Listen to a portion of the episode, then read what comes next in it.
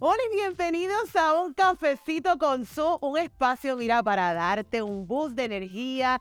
Mira, ese shot que tú necesitas para que estés bien, te sientas bien, luzcas bien todos los días, en la talla que sea, en la de ayer, en la de hoy, en la de mañana, en la talla que sea. Yo las quiero bien. Mi nombre es Susan, un jaque y ayudo a personas a estar mejor, lucir mejor, no importa la talla. Eh, llevo 10 años promoviendo que la moda no tiene size, que la moda, mira, va más allá de una talla y que la autoestima la tenemos que tener allá arriba a través de nuestra plataforma sustyle.com y de todas las redes arroba TV. Estamos felices de esta nueva temporada. Llevamos unos podcasts espectaculares unas historias maravillosas, este cafecito, estas conversaciones de verdad me han encantado y no tan solo a mí, sino que esto es hecho para ustedes, para, mira, eh, llevarla a una nueva versión, para moverlas, para inspirarlas, para entretenerlas, para que, mira, todos los días estén mejor.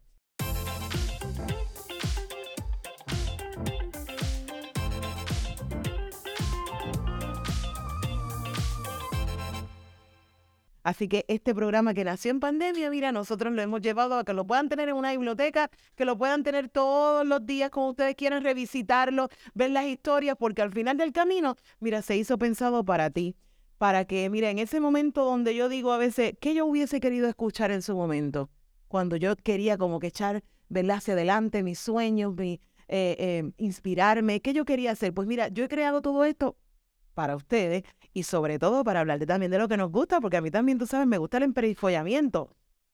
Por eso les digo que a todos los que nos ven, gracias y tienen que suscribirse a nuestro canal de YouTube. Sustyle TV. Eh, también, si no quieren ver este emperifollamiento y tienen ahorro en la vida, pues ustedes me pueden ver a través de Spotify, me pueden escuchar, perdón, escuchar a través de Spotify o de Apple Podcast, que ahí pueden escucharnos, mira, en, mientras estás en el tapón, mientras estás en la cocina, mientras estás atendiendo a tu marido, mientras te estás bañando, lo que sea, pero tú me escuchas. Lo importante es que me escuches y que lo compartas con otras. Es bien importante que le pongan el hashtag un cafecito con su, nos taguen y taguen a los invitados que tenemos también para que, mira, todo se riegue la voz, porque al final del camino, si tocamos una vida, si tocamos e impactamos a alguna mujer, ya estamos haciendo nuestro trabajo. Así que gracias, gracias, gracias, porque estas son historias desde una perspectiva diferente y queremos también que tú seas parte de ello. Por ejemplo, que si tú tienes una historia, tú quieres que te ayudemos a quizás pensar de otra manera, a pensar algo que tienes quizás en la mente y no te atreves o te sientes de X forma y tú dices, ay, yo quiero compartir algo, a ver qué, qué Susan y su gente piensa y lo podamos compartir aquí en un cafecito con su como amiga. Así que escribe a info.sustyle.com porque este espacio es para ti. Así que mm, eh, estoy súper feliz de poder seguir inspirándola y miren, en este espacio que tenemos dos para llevar, en esta sección de dos para llevar, ustedes saben que yo tengo en este cafecito muchas cosas, pero en Dame dos para llevar ustedes lo han hecho su favorito. Y ustedes saben que aquí me gusta eh, entretenerlos, eh, educarlos y muchas cosas, pero hoy yo tengo una invitada sumamente especial que se nos dio, se nos dio que estuviera aquí. Eh, y estoy súper feliz de tenerla porque más allá de su gran talento, de su vibra, de su energía, Em, de mucho que me ha inspirado, eh, que soy su fan, eh, que he ido a sus shows y, yo la paso, pero increíble. Y sé que ha sido eh, un motor de inspiración para muchas, no solamente para mí, yo sé que para muchas. Y es un honor recibir en un cafecito con su a Melissa Rodríguez Meli Melao. Gracias, gracias por estar aquí. Bienvenida a un cafecito con su. ¿Cómo estás? Sí, bien contenta, bien emocionada y bien honrada de estar aquí. De verdad que sí, yo estoy emocionada porque tú sabes, cuando tú eres fan de alguien y tú sabes, te, encanta algo lo que hace, pues te emociona que la tengas aquí al lado tuyo. viceversa, viceversa. Y que podamos conversar eh, y que podamos tener una conversación de amiga eh, eh, y de poder también ayudarlas a ustedes, inspirarla y también que, ella cuente toda su historia. Eh, Meli, cuéntame, cuéntame quién es Meli, quién es Melissa Rodríguez. cuéntame, porque yo sé muchas cosas, pero cuéntale a, toda mi gente, ¿quién es Melissa Rodríguez? ¿Dónde naciste? Yo nací en Atorrey y me crié en Caguas, Caguas, Puerto Rico. Es un país que está ¿Qué? Yo viví en Atorrey muchos ¿Ah, años, casi 18 años. Pues yo nací en el hospital del maestro Ajá. eh, y entonces después me crié en Caguas. Toda la vida estuve Pero de la losa, ya- como decían. Ella es de la losa de acá. de la Losa Cagüeña. Estuve 29 años viviendo con mi mamá en la misma casa, en el mismo cuarto, usando el mismo closet. Y soy late bloomer, o sea, como que yo me fui tarde de mi casa y me fui a vivir a San Juan después, más o menos. Y ya de ahí, pues, he estado creando una carrera. Eras bien afín con tu mamá, ¿verdad? Bien junta como mami y yo. Mira, mi mamá es mi, mi todo, ella es mi todo. Yo estoy trabajando desde los 12 años porque mi, o sea, nada, clásica familia de los 90 se separan los papás, Era mía. exacto, y entonces pues uno se queda con, ¿verdad? Como con una relación bien íntima con la madre y pues eso fue también mi caso, mi mamá, mi mejor amiga, mi todo. Me fui tarde de, de la casa de ella, este, pero yo ayudaba a pagar la renta, yo ayudaba a pagar la luz, yo ayudaba a pagar, desde los 12 años yo estoy trabajando, pero no porque me obligaran ni nada por el estilo. porque te nacía de corazón. Era algo que yo quería también ayudarla, estar ahí con ella y el trabajo para mí, como que no sé, tengo un chip en mi cabeza de, de, de trabajar. es un literal. estilo de vida. Sí. Y que, no, y que no, no, no nos molesta, que no lo vemos como trabajo. Exacto, sí, porque mira, em, ¿verdad? Como uno, yo no vengo de clase social alta, vengo, tú sabes que eso mismo, como de clase trabajadora, mi mamá maestra, quien es maestro sabe que pues Lo es- lo difícil, los sueldos no son suficientes, uno tiene que meter mano el triple y pues uno viene con esa mentalidad también como que de querer hacer o de, de, de trabajar la escasez. Y ahora estoy en la mentalidad de la abundancia y que el trabajo eso es lo que trae. Muy bien, y yo creo que esa es la mentalidad correcta. Y yo creo que te- en eso que dijiste es bien importante porque a veces la- las mentalidades, eh, cuando vivimos en un- eh, una familia de escasos recursos, ¿verdad? Como también fue la mía, yo siempre me, me decía, de desde chiquita, porque yo siempre escuchaba a mami de que tengo que pagar la luz, ¿sabes? Yo, yo siempre la vi trabajando, pero siempre sus temas eran eh, eh, deudas, ¿sabes? Pagar cosas. Claro. Y yo vendía cosas para yo decir, yo, yo, voy, a, yo voy a ayudar a pagar la luz y, y yo voy a vender estas pulseras para ayudar a mami, estos tres pesos para pagar la luz, aunque n- eso no era. Pero eh, siempre también pensé, yo no quiero, eh, yo no quiero vivir así en mi vida. O sea, yo quiero romper con esto y yo quiero, que yo tengo que hacer para yo eh, echar para adelante, poder ayudarla. Claro. Entonces, yo no me puedo quedar aquí, ¿entiendes? Entonces, Claro. yo creo que eso es algo que las mismas eh, muchachas que nos ven, mujeres que nos ven, eh, que también tengan sueños y que quieran, pues pueden romper con ese, esa mentalidad de escasez. Sí, porque en el fondo, o sea, venga, ¿qué es la escasez? ¿Qué es la abundancia igual? Porque Eso es pues, negativo también. Exacto, eso viene.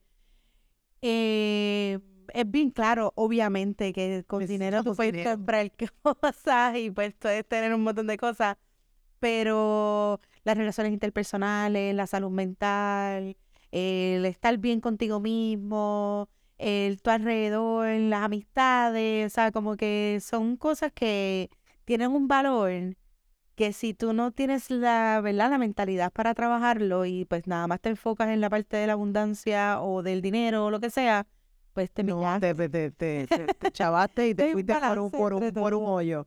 Eh, y entonces ya una vez eh, creciste, eh, fuiste gordita siempre.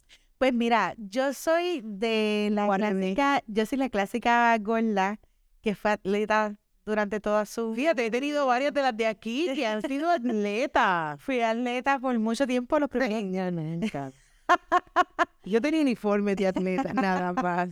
Pues mira, yo empecé, lo que pasa es que a mí, como yo soy bien hiperactiva, estoy, soy, soy ansiosa, estoy loca, pues mi mamá siempre me puso en un montón de cosas.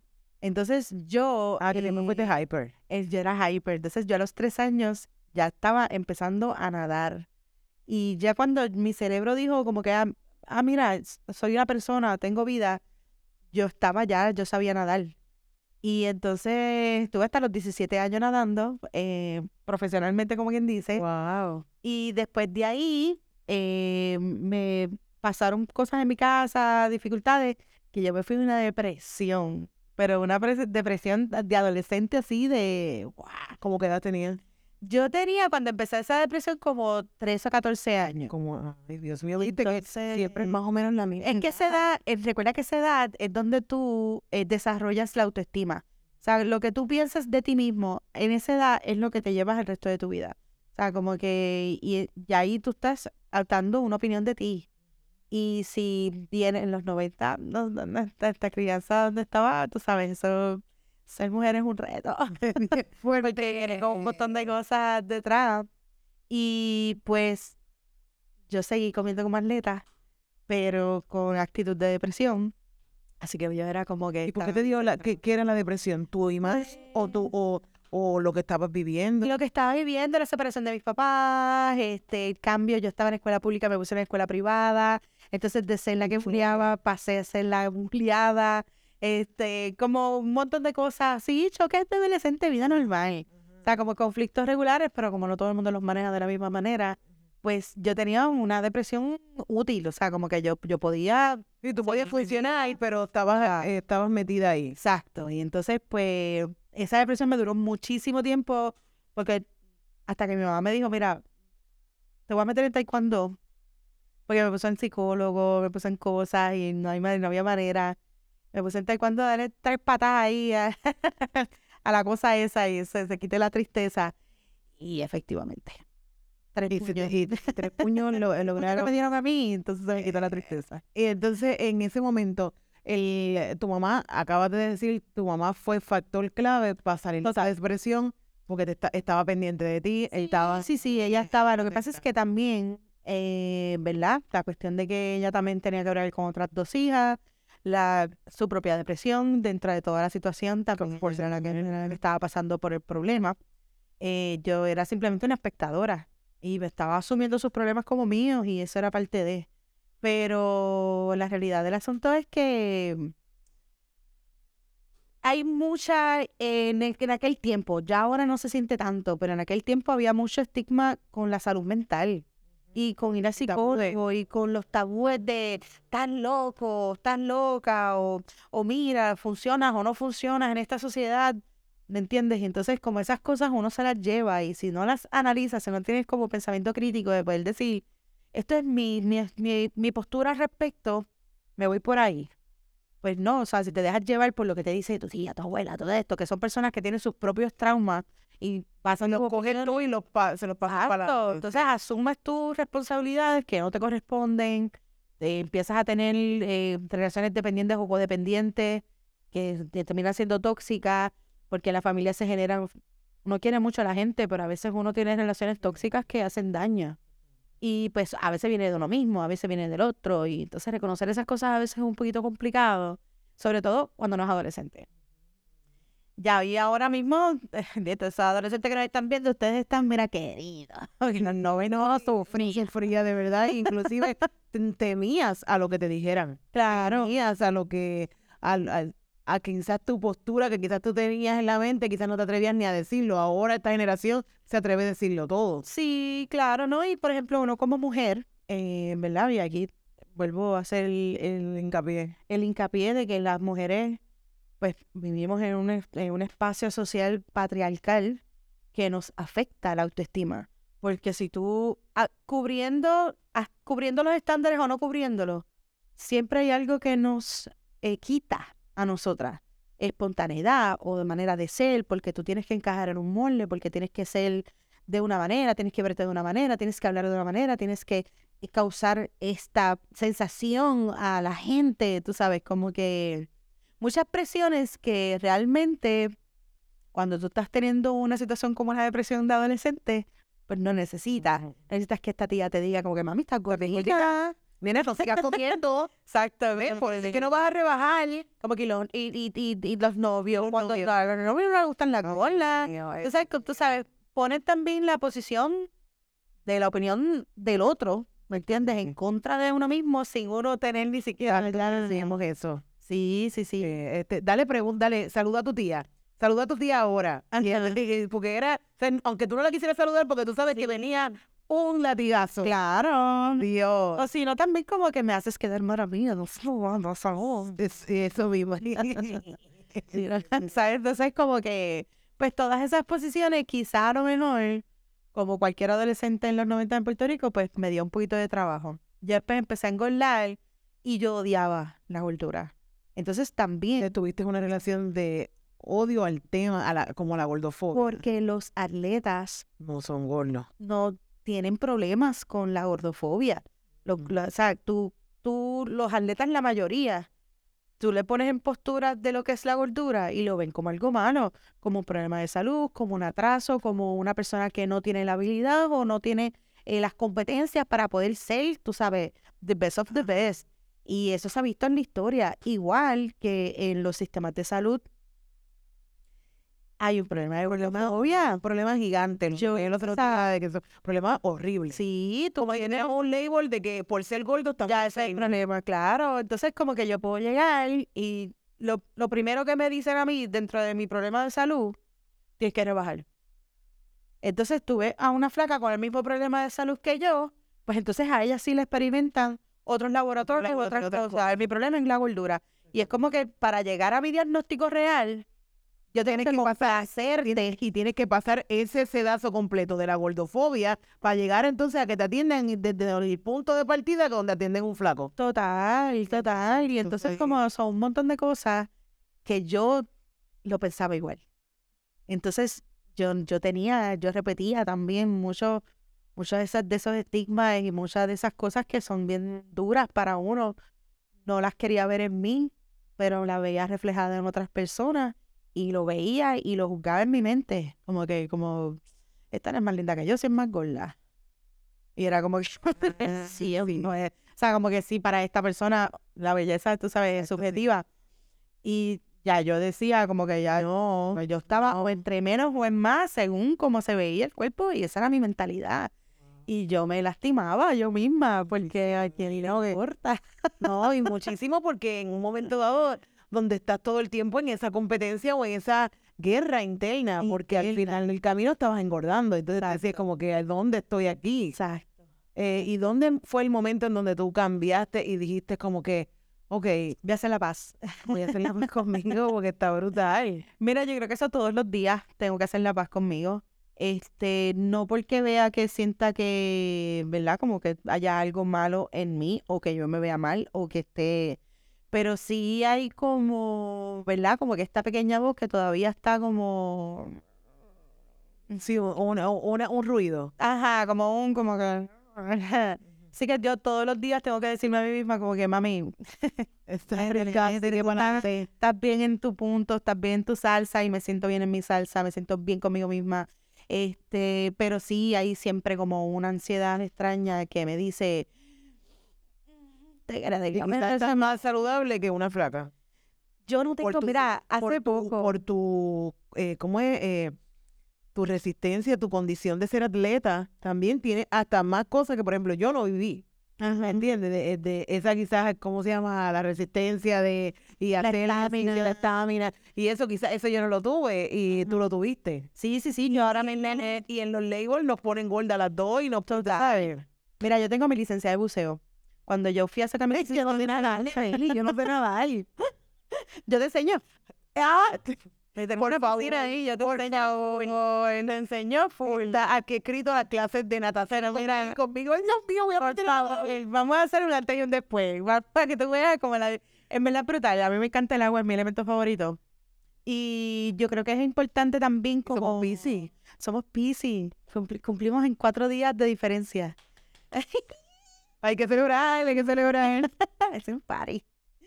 Pero que sí, yo pienso que es algo que uno tiene que tener como en perspectiva, que a veces uno se repite cosas a uno mismo, ¿verdad? Que, que son dañinos. Entonces son triggers, son cosas.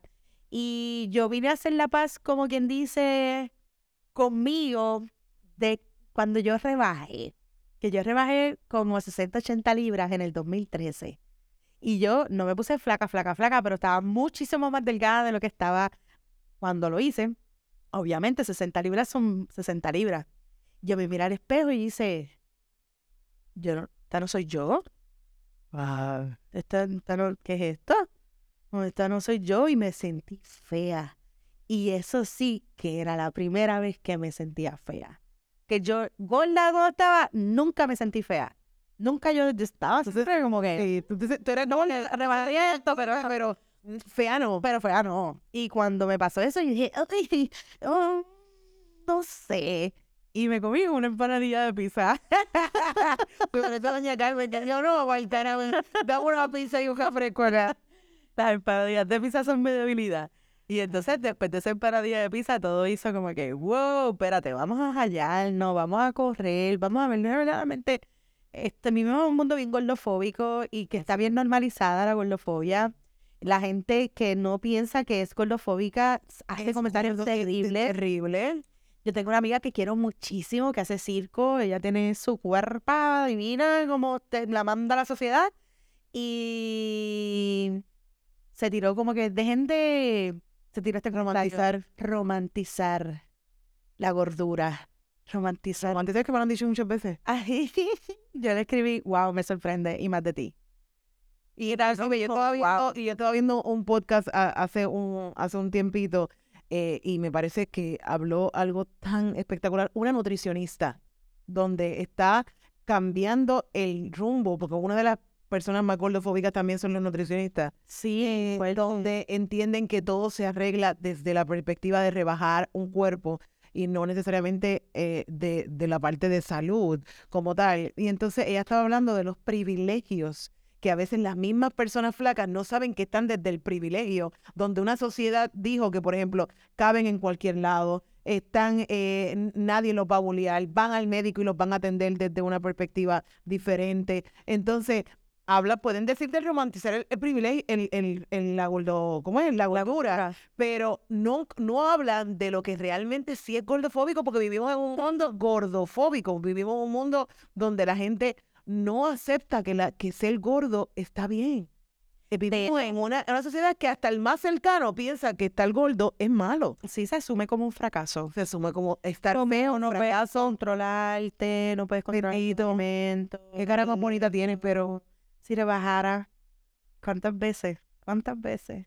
a mí una emisora de radio, cuando empezando el, el Style, gracias a Dios que yo en ese momento, ¿sabes? Yo tenía una, ¿sabes? Como que podía respirar un poco más hondo, me calmé, pues estábamos en vivo en un programa de radio y donde me invitaban eh, cada semana a hablar de algún tema, ¿verdad? Y entonces en este momento había una locutora que había una locutora que estaba como invitada porque estaba haciendo unas vacaciones a alguien y estaba allí. Y entonces de repente empiezan a hablar ese tema de algo que había salido y algo y hablar de la obesidad. Yo voy a hablar de moda, plus, yo voy a hablar de moda, ¿entiendes? Yo no, yo no soy doctora.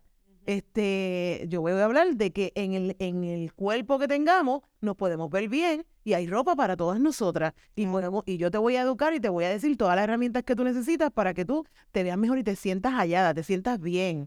Eh, porque no por ser eh, diferente cuerpo somos feas o somos diferentes. No, tenemos el mismo derecho de cualquiera. Claro, no me puedes creer que aquella HP me ha dicho al lado, me, me- esta ya estaba sentada al lado mío y me y dijo, pero es que tú no puedes, eh, tú no puedes, ¿acaso tú no estás escudando la obesidad tuya en tu blog? Ah, escudando. Escudando. ¿Qué, qué, qué Y yo le dije, pero ¿y por qué yo tengo que esconder? ¿Qué yo tengo que esconder? ¿Qué yo tengo que esconder? Y yo le dije, por gente como tú, por gente como tú, es que vivimos lo que vivimos. Por gente que estigmatiza, por gente que juzga, por gente que señala. Porque yo en mi frente no te digo a ti si estoy más enferma o, me- o más, o menos enferma que tú. Porque Claro. tú ahora mismo me estás juzgando por yo tener el cuerpo que tengo. Tú no sabes si yo rebajé eh, 100 libras la semana pasada y me sigues viendo gorda. Tú no sabes si yo, si yo tengo mejor salud que cualquiera de por ahí. ¿Por qué me tienes que estigmatizar porque ser obeso es malo? No, y además yo no vengo a hablar aquí de eso. Claro, y, eh, tuvieron, o sea, y se formó la, la- el, el- tema. el en vivo Claro. y, a- y me acuerdo que Jan abrió las líneas telefónicas y gracias a Dios que en ese momento, en la primera llamada telefónica fue un eh, entrenador. Y yo le dije, y las, ah, yo le dije, y se pueden ir las tablas a donde sea. Porque la tabla a mí no me puede decir a mí si yo estoy más salud o menos salud por una tabla que está hecha hace siglos. Claro. eh, de donde te dice que tú estás en o- eh, obesidad, sobrepeso, o no estás en sobrepeso, o estás obeso, o whatever. Llama a este entrenador y gracias a Dios al entrenador, que este entrenador dijo, mira, lo que ya está diciendo tiene toda la razón. No a todo el mundo se puede entrenar igual, no todas las personas pueden estar sobre... Tú puedes pesar 200 libras y no estar en sobrepeso. Eh, tú- ¿Sabes? Son tantas cosas que, Ujú. que a veces la gente solamente señala, pero es con nosotros nada más porque con los flacos no hacen nada de eso. Sí, sí, sí, sí, sí, sí, sí, sí. ¿Entiendes? Total, total, Y- total. Y, es algo que hay que hablar, hay algo que hay que, y hay que seguir eh, machacando eso, porque entonces hablan de todos los temas, pero de la gordofobia no me hablen. No, ¿qué es eso? Ay, por favor, qué, qué, eh, qué caprichosos la gente como hablando de ese tema. Sí, sí, sí, sí, como si no, como realmente el problema es de uno. O sea, es como que el problema es tuyo porque tú eres la gorda. Exactamente. Es como que para mí rebaja si no quieres que te hablen, digan gorda. Y es como... Pero la realidad del asunto es que sí, o sea, como que esta cuestión de la estética, como simplificar también la salud a una parte estética, también a mí me parece una irresponsabilidad y una falta de profesionalismo. En términos de moda, a mí me parece que es insuficiente de parte de los diseñadores no pre- pretender que tú quieras decir llamarte a ti diseñador creativo, de artista y no puedes diseñarte una gorda. Exactamente. ¿Entiendes? Es Y como tú que diseñas ropa, no diseñas cuerpo. Para una flaca cualquiera. ¿Entiendes? Diseñame ropa a mí. No, y he escuchado que tú veas. stylists, he escuchado de stylists decirme en mi cara, decirme, eh, no, pero es que realmente yo no, yo no atiendo eh, gordas porque realmente yo no sé, es que yo no sé dónde cu- encuentro y como no sé dónde encontrar ropa y dónde buscar ropa para gordas, pues entonces mejor yo no atiendo ese segmento. Pues entonces estás mal como profesional, porque ser stylist, entonces tú quieres vestir un cuerpo. No, el reto esta vez, viste, viste, a, hasta un stylist Claro. va para una, para una gorda, porque ropa flaca hay en todos lados. Claro, chacho, ¿no? Y nosotras que somos de esta época de los 90, que había dos tiendas para comprar plus. O sea, era como, exacto, dile ahí. Dile ahí, no queremos la gordofobia. Caramba, Eso es lo mismo, Lua. Eso es lo que yo pienso. Lua y yo estamos en la misma. Sí, ella, ella, ella, ella defiende a Manny.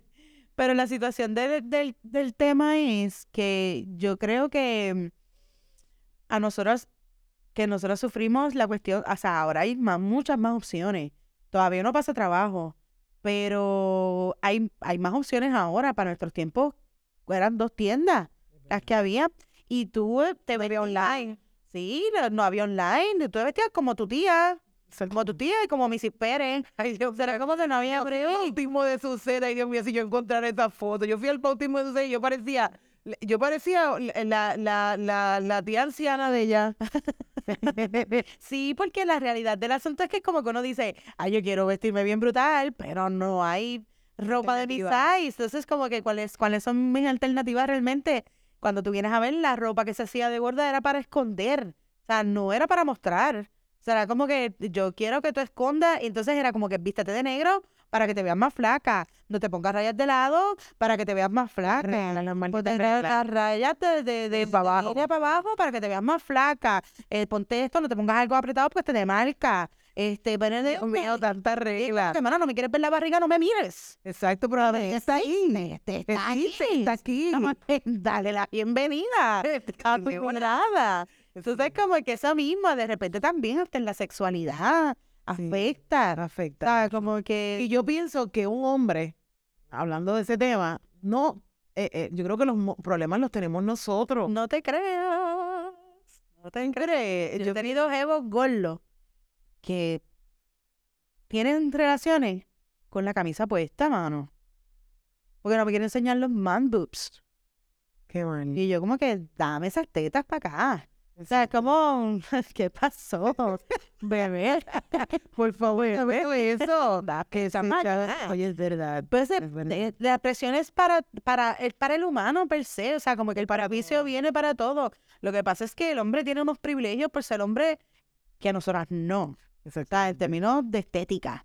Pero de que afecta el cuerpo, afecta el cuerpo porque los afecta igual. Los diminizan igual, los juzgan igual, les quitan trabajo igual. Ellos, o sea, yo conozco hombres que no se sienten tan agraciados físicamente y soportan lo que eras de, de, de mujeres que ellos piensan que tienen una estética correcta. o- correcta, exacto, como son sociedad. la- o sea, es un verdad que le gustan las Barbie, porque estos son gordos que le gustan Gordo, esa gordo que le gustan las Barbie, pues que Pasa. que se pasa también. caramba Pasa también. esta Barbie. Pero está bien, yo, yo no, yo no pienso que hay gordos con gordos ni flacos con flacos. Ya para mí, dame el mix tits. Tú sabes, como que si te gustan los gordos, tú gustan los gordos, los flacos, los flacos, cada cual con los gustos. Pero para mí, el back trip es que a ti te guste una gorda y que tú estás bien hallado con esa gorda y que te caiga bien y que tenga relaciones súper bien, que esté esa química bien on fire y porque tú en tu mente digas, mis amigos no van a probar o me van a tripear o me van a bullear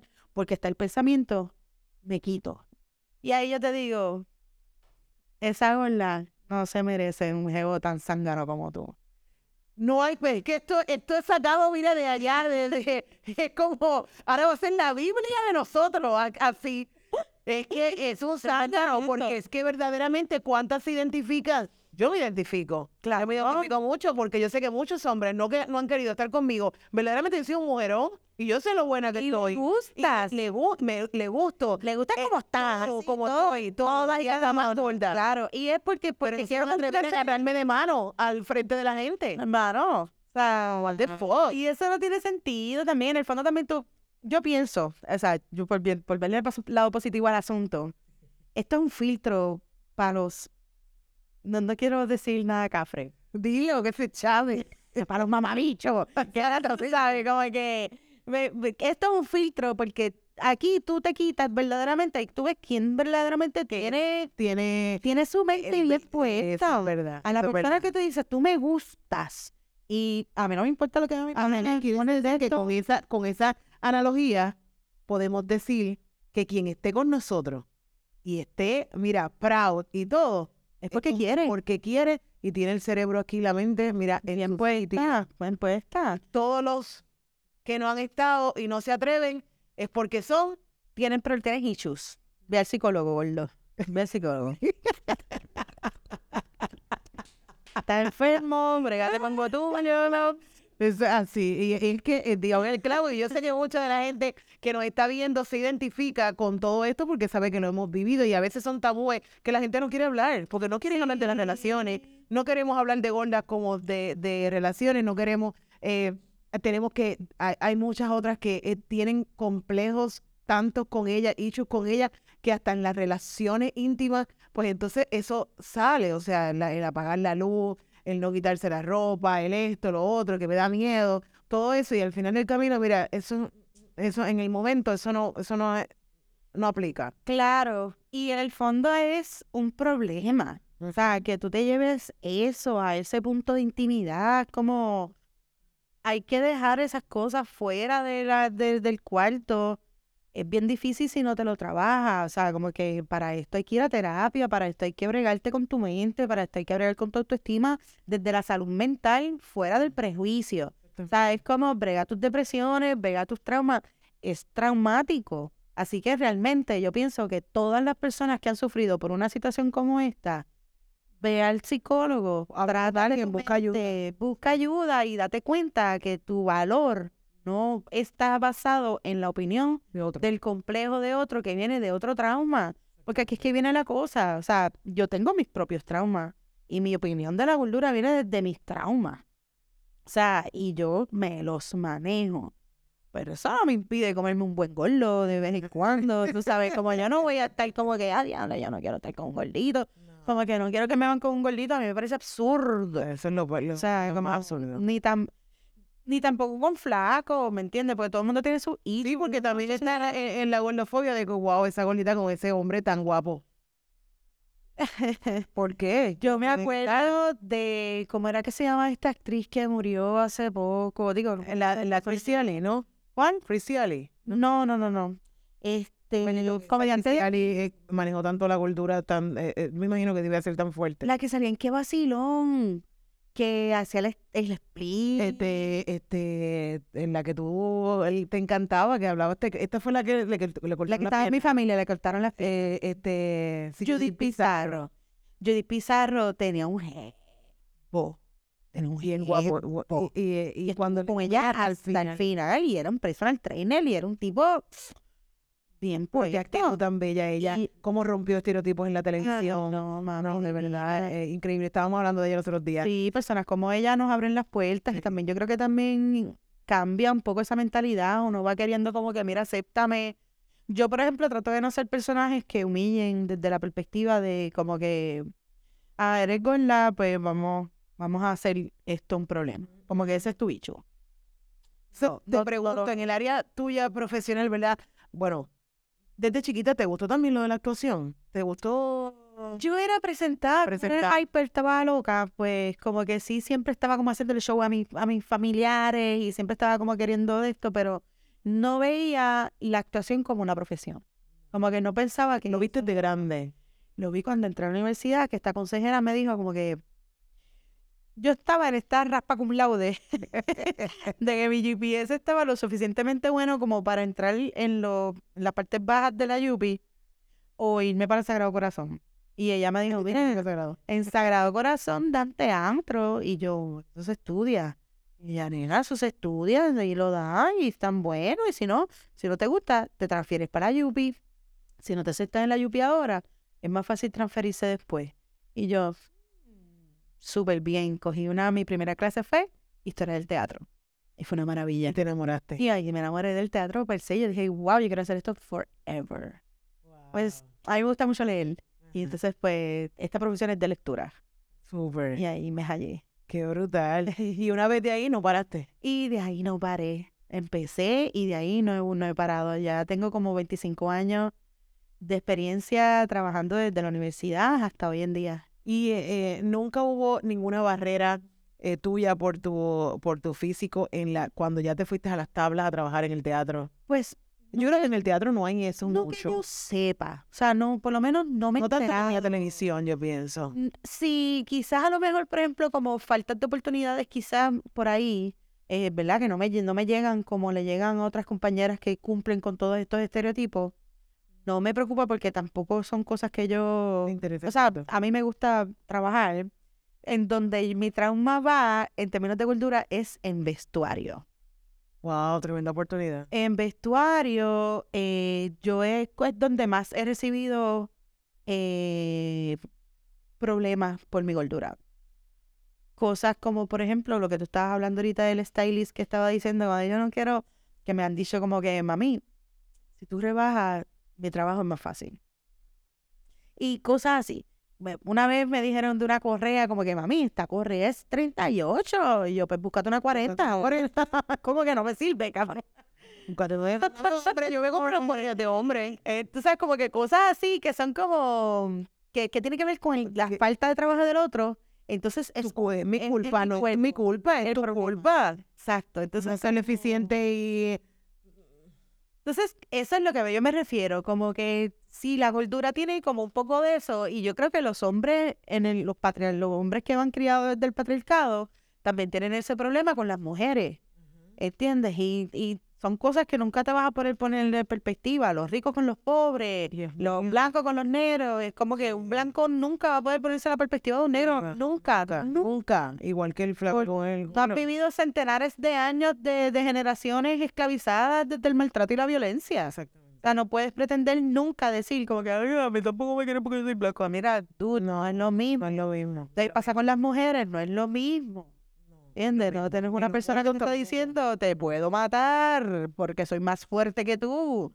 Cumple mis deseos, ¿me entiendes? O sea, es como que Es bien es, es bien particular porque sí se ejerce como pro- poderes de privilegio por encima de los encima del otro. nos pasa a nosotros los gordos desde una perspectiva diferente y fuerte psicológicamente hablando.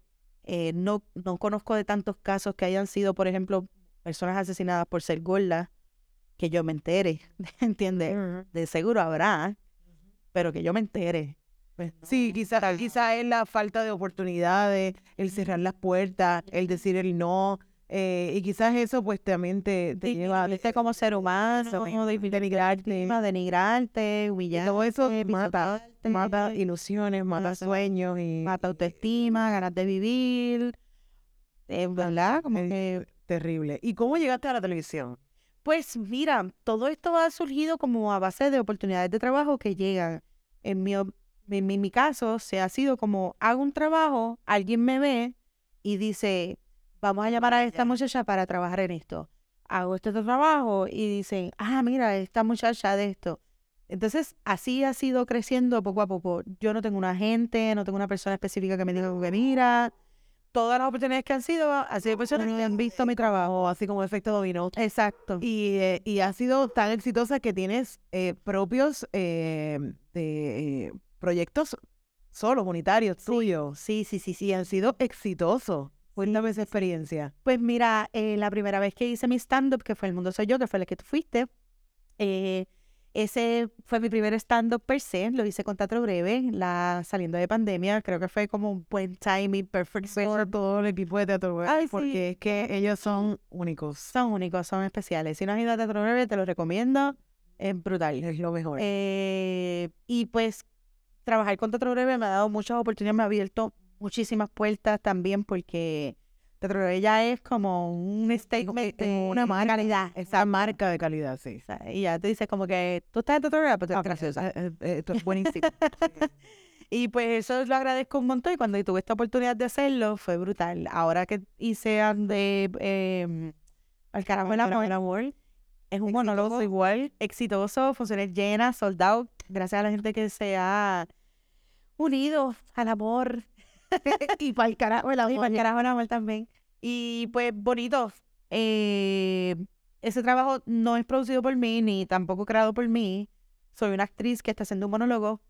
Es brutal, ha sido bonito el proceso, difícil, no es mi, no es mi campo en los monólogos porque es bien difícil y no sufro.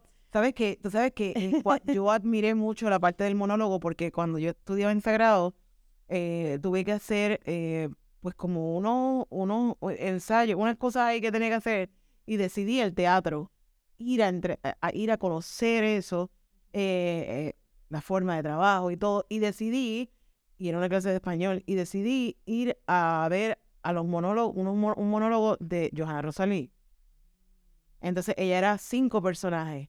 Ella eran, ella era cinco personajes, un monólogo, ella se tenía que, ella se viraba y se cambiaba la peluca y se volvía otra vez y era otra persona. Eso es Y eso me volvió loca, ¿sabes? Y eso yo decía, oh my God, esto es de admirar, porque lo que yo, o sea, lo que tú no puedes hacer, o sea, tú no puedes, tú ves una obra y tú dices, wow, si yo no lo puedo hacer, eso hay que admirarlo, porque es esto. es bien difícil. ¿Verdad? Es difícil porque yo decía, ¿cómo esta mujer se ha aprendido todo esto tan largo? Ya, Rosalía es una maestra. La verdad es que sí, Johanna es brutal. Y qué bueno que tuviste el privilegio de verla en ese punto, porque la realidad es que hacer eso es bien difícil, es bien complicado. Mira, Actuar es bien difícil también, como tú te cuando a puedes- veces también eh, no, estás, no te sientes tan bien tú personalmente y tengas que subirte a escena claro. a dar otro otro mood, otra vida. Pero como una cosa de interpretación, uno como actor aprende como a dejarlo de uno aparte y ir para lo de lo, como es interpretativo. O sea, no se trata de mí. Y pues como uno va en una investigación que ya uno tiene previa, o sea, como que actual tiene muchas capas de, como una cebolla. Tiene muchas capas de investigación, de trabajo de mesa, de subtexto, de trabajo, que tú no, eh, no interfiere contigo per se. Tú puedes, como actor, tomar la decisión de utilizar tus experiencias y tus cosas para motivarte a sentir emociones que este personaje requiere. La tristeza en general. Tú te puedes sentir triste o eh, te sientes triste porque perdiste a tu mascota y te sientes quizás igual de triste porque perdiste a tu mamá. O sea, es tristeza. Y pues aquí es que está el asunto. Este personaje perdió a su mamá, pues yo uso mi, la tristeza de mi perro para poder trabajar con eso.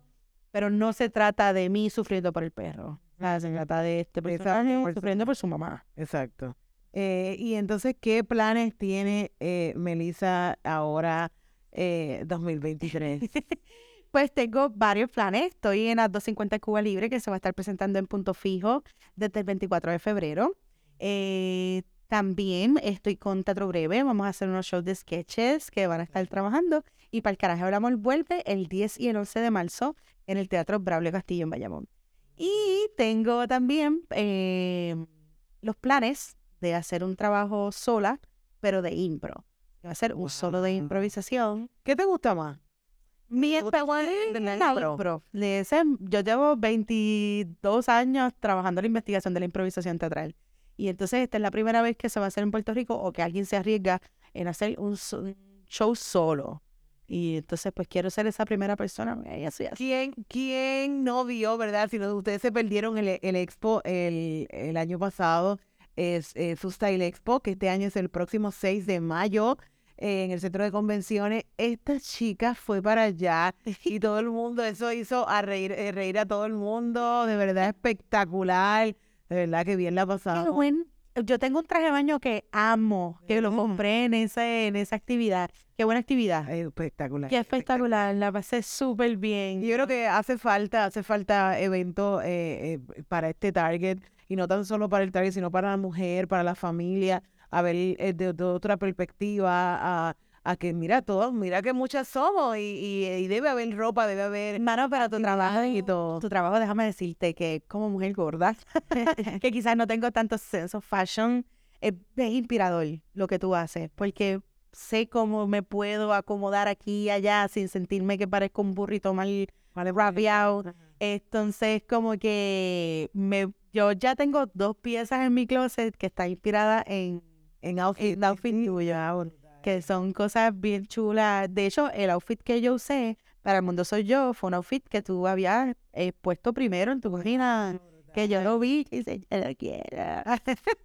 y me compré ese y era tuyo. Eh, sí, inclusive, eh, ahorita dijiste algo de lo de, del teatro, y yo pienso que hay una gran oportunidad y dile y ponle a disposición a toda esa gente que, que nos llamen, que yo, nosotros los educamos, le decimos dónde buscar y todo, porque Wow. hay. O sea, me pongo a la disposición de ayudar a esta industria porque se necesita, hace De falta. ¿entiendes? De verdad que sí. Y, y yo lo que quiero es que haya más oportunidades, que haya más gente. Eh, Claro. eh, yo sé que hay gente viéndonos que quisiera estar en, en, en algún momento en la silla donde está Meli, ¿sabes? Tener eh, oportunidades y sí se puede. ¿Qué tú le tienes que decir a toda esa gente que de verdad quisiera hacer algo y quizás dice, ay, quizás yo no lo voy a lograr, ay, quizás sí, quizás no? Mira, deja de mandarte a rebajar ponte a hacer. Deja de pensar en que tienes que rebajar para lograr cosas. Eso no es verdad. No tiene nada que ver. que ver una cosa con la otra. Que No, quieres rebajar porque oyeron todo Esos son problema tuyo. Y eso es brutal. Eso súper bien. Esos son procesos de transformación de rutinas Y muy individual. que son bien individuales, bien chulas y lo puedes lograr. Pero que el pensamiento de tengo que rebajar para conquistar este ego, tengo que rebajar para tener este trabajo, tengo que rebajar para ser linda, tengo que rebajar para ser famosa, tengo que rebajar para cumplir, eso es mentira. Ya eso es una limitación que te estás poniendo tú misma. No dejes que esta sociedad que está enferma individualmente te afecte en tus propias decisiones. No te lo dejes. de- o sea, si quieres rebajar, rebaja. Es brutal. Pero que eso no sea el pensamiento de para lograr qué, tengo que. O sea, eso es mentira.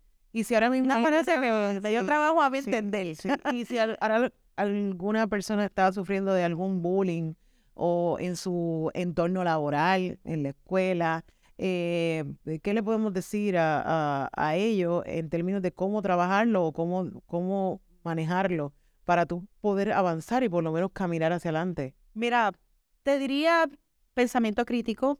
Es fuerte, es difícil cuando muchas personas o una sociedad entera está diciendo que estás mal por cómo te ves.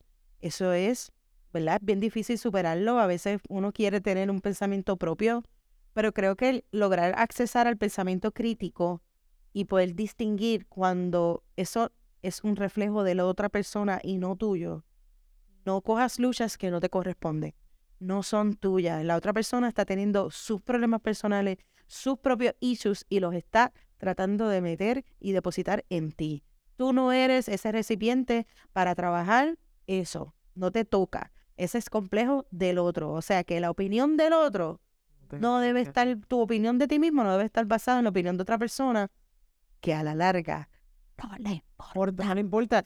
Y además a veces hasta la gente misma, no, la gente no nos quiere la tanto gente no le importa. dice, ¿entiendes? No le importa un Ah, carajo. A todo el mundo le importa a sí ellos mismo. mismos. Nadie le importa a la larga. De verdad, te lo juro. Eso es sabiduría de vieja. Eso. no somos viejas, ok. Somos eh, como el vino. Estamos añejadas, añejándonos. Eh, mira, y en términos de eh, la moda, lo que vivimos de la industria de la moda, lo que, nos, lo que hay, lo que existe, ya hemos hablado de lo que hemos avanzado, de lo que hay ahora versus lo que había antes, pero ¿qué tú le dirías, sabes, a toda esta industria de la, de la moda versus las oportunidades que tenemos hoy día? Yo creo que no se debe limitar. No deben haber límites. Creo que vamos a llegar a un punto en donde va a haber, no va a haber esa limitación tan marcada y creo que nosotros somos los que lo tenemos que establecer. Y yo creo que lo que tú estás haciendo es precisamente eso, lo que yo trato de hacer con mi carrera es precisamente eso, y es que es marcar precedente, esto es un precedente que no va para atrás.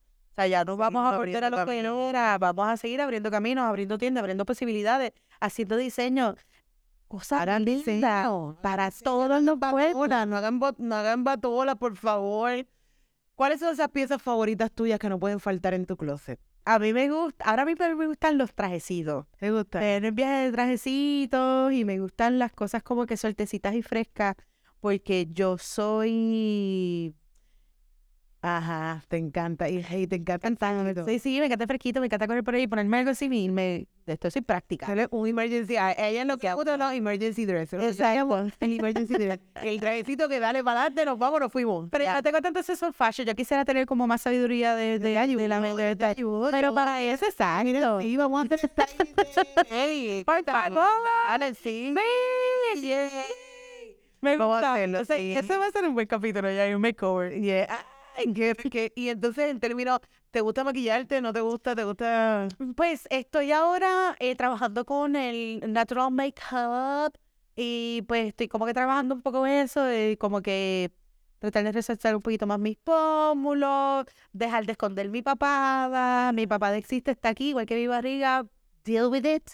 Este, las marcas de belleza que entiendan que nosotras Sí, nosotras nos gusta la, la, la, eh, arreglarnos, que nos gusta vernos bien y a veces yo pienso que hay mucha hipocresía de mucho de lo que hablan de la diversidad, pero no le gusta mezclarse mucho con las gordas porque como que mm, no es tanto la belleza como entonces está la gordofobia igual. Sí, sí, sí, yo pero que también yo siento que volvemos otra vez.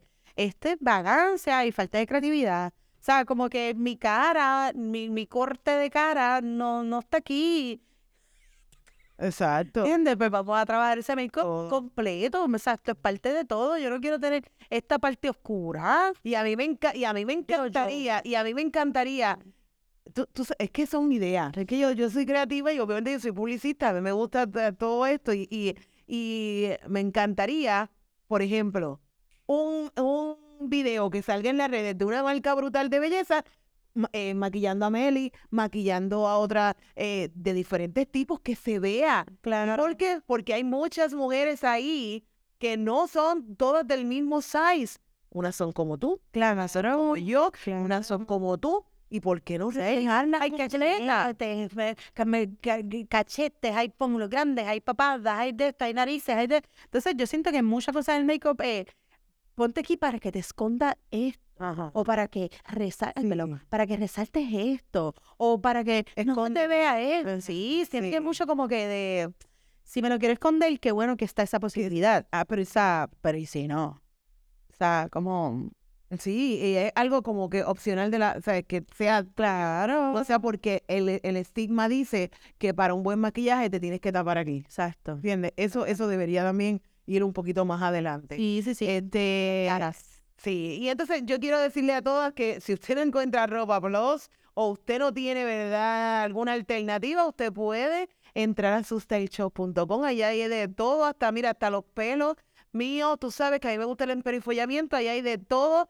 Así que usted entra a sustailshop.com, puede entrar también a nuestros lives, a nuestros famosos lives que yo le traigo ropa para todas y que se ha hecho una comunidad hermosa, así que bien una a los capsulitas, ¿verdad? Entonces y una capsulita también. de moda, cositas, eh, todas bien Y vamos a seguir haciendo contenido, le vamos a estar haciendo algo desde nuestro closet para que pues la gente también aprenda a pues a más cosas, a mix and match, a sacarle más partido a su ropa, porque hay mucha gente que nos dice, tengo mucha ropa negra, eh, tengo mucha, entonces cómo le agrego color, y empezar ahí un poquito a ayudarlas a, a cambiar su, su estilo, a cambiar Eso es brutal. eso es como, ah, sí, porque es como que, ok, entro a mi closet, ¿qué yo cojo? Ok, o cojo un pantalón con una camisa, pero mañana, ¿qué va a pasar? Claro. Es lo mismo, ¿no? Mira, vamos a divertirnos, vamos a hacer otras cositas. Así que lo van a estar viendo todo desde mi closet. Ay, pues yo quiero ver eso, no me lo quiero perder en lo absoluto. Así que quiero que sigan en, en todas las redes a Meli, que estás como Meli Melao. Molly mm, underscore Melau. Melao. ¿Por qué Melao?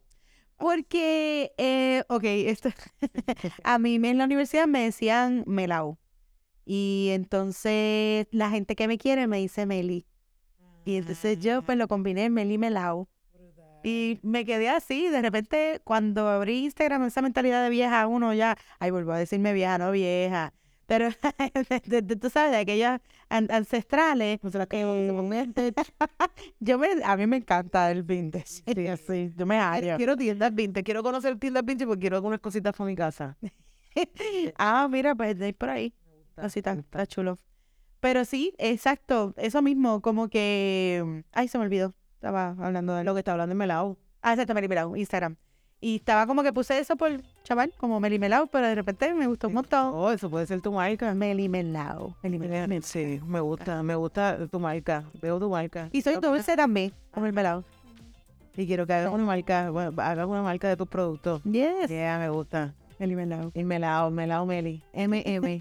M. Ya, así que la veo la, la- le veo la marca, veo la marca de Meli, así haciendo billete, billete, billete, billete.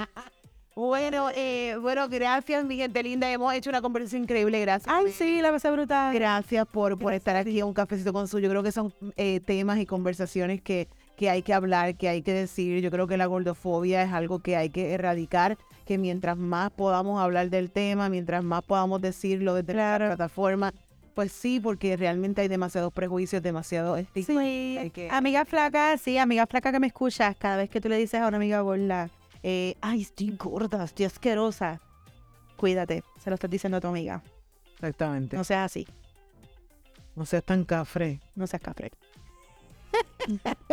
Compórtate, amiga. Y vamos a tirarnos un selfie para que nos taguen en las redes a la cuenta de 1, 2 y 3. Aquí mira las más, mira las mamazotas de este podcast en el día de hoy. Nosotras a la cuenta de 1, 2 y 3. Yeah. Y a todos los que nos están escuchando por Spotify y Apple Podcast, pueden hacer screenshots de donde están viendo, de su cuenta, de donde lo están haciendo, pero nos taguean arroba melimelao con underscore en el medio, arroba TV, hashtag un cafecito con su, para que mira, eh, nosotros sepamos que tú lo viste, que tú vas a ir a, a compartir este mensaje y verdaderamente qué te pareció, coméntanos también. Así que de verdad, gracias mis amores y sepan que los prejuicios están aquí, no están en el espejo, que ustedes son bellas, son valiosas, son únicas, poderosas y no hay dos como ustedes. Las quiero bien, espectaculares y mira, a toda esa gente que dijo Meli, toda esa gente que está por ahí con M. no le hagan caso, vayan para adelante. Las quiero, las adoro, bye. Cuídense.